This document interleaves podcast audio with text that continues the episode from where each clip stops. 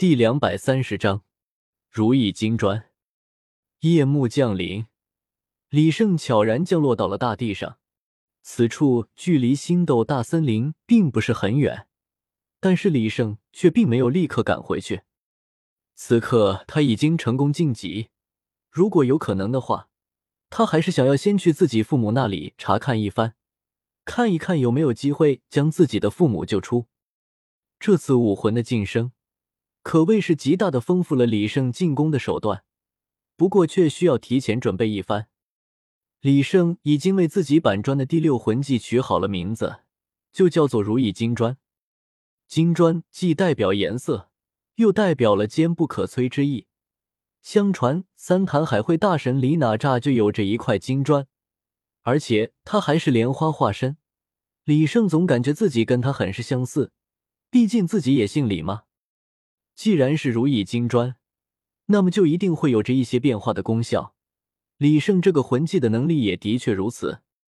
黄金史莱姆是能够完美复制出任何魂兽的能力，甚至变身成为任何魂兽。李胜这个技能自然也继承了他最为出色的特性，那就是李胜的板砖，如今可以复制别人的武魂。也就是说，如果李胜复制的武魂足够多的话。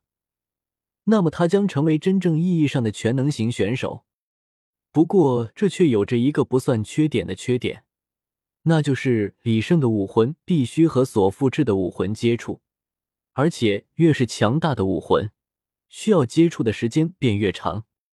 不仅如此，李胜的板砖乃是器武魂，也只能复制其他的器武魂，并不能复制兽武魂。不过这也算是在情理之中。李胜所复制的武魂中，普通的武魂品质会拔高到比他板砖稍差一筹的状态，甚至可以做到盗版碾压正版。不过在复制同样高品质的武魂的时候，在功能上与原版相比有些瑕疵，能力也会比原版弱胜一筹。不过这也只是相对而言。如果李胜的魂力总量与质量远胜于他所复制的武魂的话，那么威力自然也就更胜于正版了。不过空有强大的魂技，但是所复制的武魂却是一个也没有。毕竟李胜才刚从天上下来，还没有来得及找人复制。原本李胜还打算先去黄米村看一看，但是现在看来，还是先回一趟下城比较好。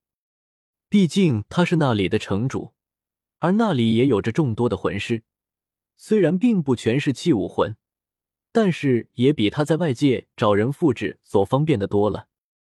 李胜原本出来的目的已经达到了，如果不是出了武魂殿通缉他这一档子事的话，那么他现在应该已经出现在黄米村了。趁着夜色，李胜马不停蹄的赶回了下城，还离得老远。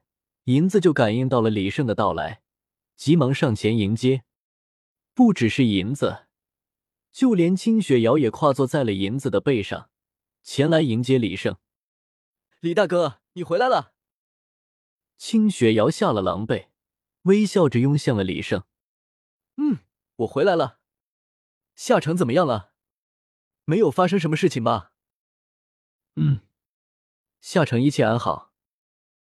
李胜也放下了心来，毕竟天青牛蟒和泰坦巨猿是他请来的，在走了之后，他还真担心这两个家伙会闹出什么事情来。不过现在看起来，似乎一切都那么的正常，根本没有什么需要担心的了。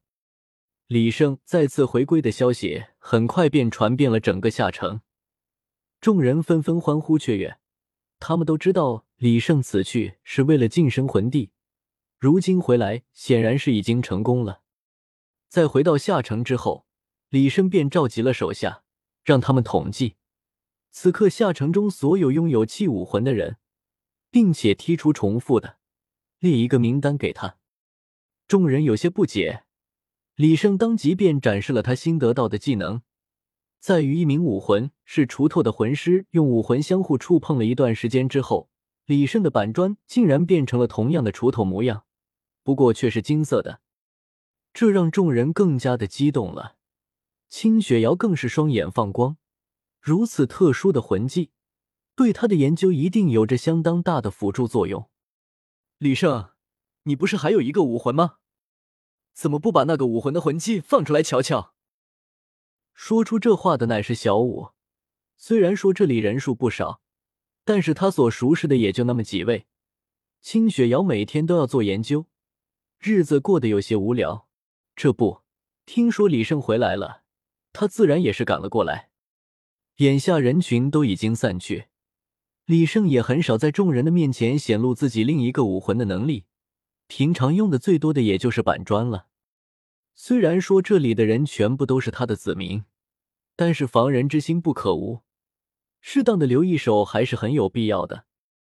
此刻留在场内的都是自己人了，李生倒也不避讳，直接就将口香糖制造了出来。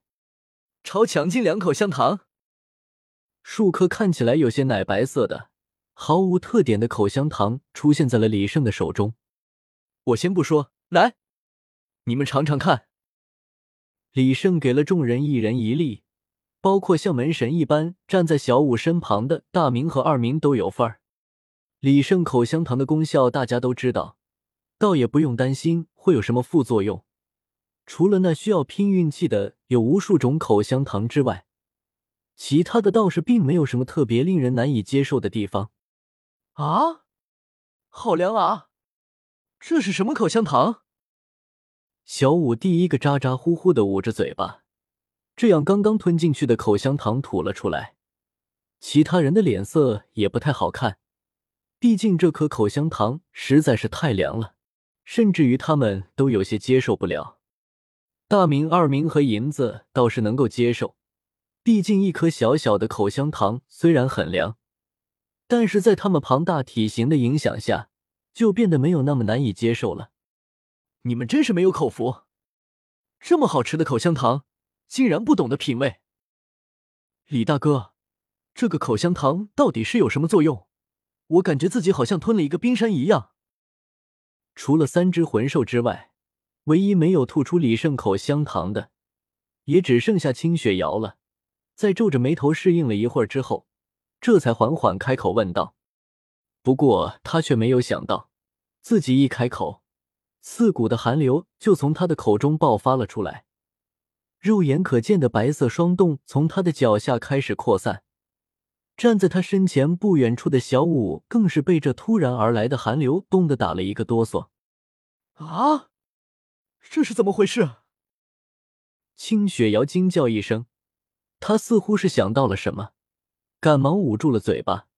但是却为时已晚，又是一波寒流从她的口中喷出，将小五冻得打了两个喷嚏。李胜，你是故意来捉弄我们的吗？冻死我了！小舞左右看了看，连忙跑到了泰坦巨猿的臂膀之下，用泰坦巨猿的手臂夹住自己，才算舒了一口气，向着李胜抱怨起来。